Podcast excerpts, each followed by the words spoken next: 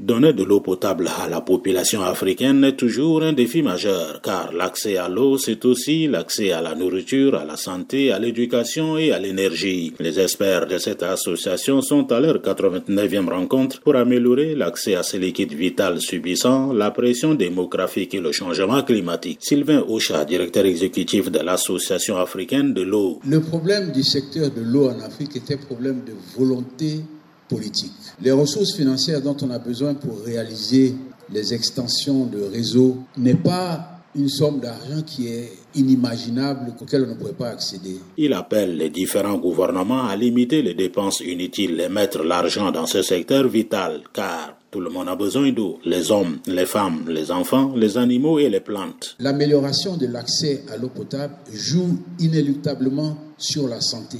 Et la santé joue sur la productivité des individus. Quand on regarde aujourd'hui en Afrique, là où il y a beaucoup d'eau, la couverture n'est pas forcément celle qui correspond à la quantité d'eau disponible dans le pays. Là où il n'y a pas beaucoup d'eau, pour des raisons de volonté politique, la couverture est maximale. Je prends un exemple.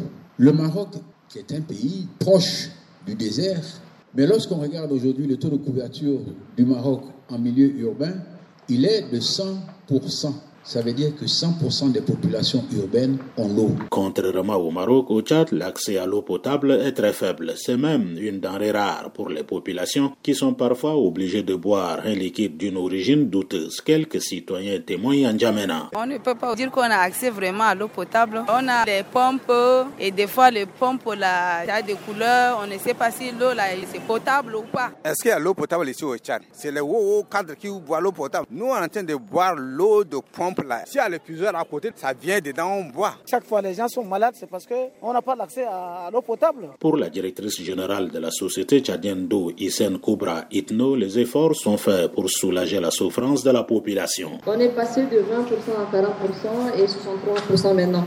Mais ce n'est pas assez, parce que l'objectif c'est 83% à l'horizon 2030. D'ailleurs, c'est la politique du chef de l'État d'atteindre par tous les moyens ce taux-là.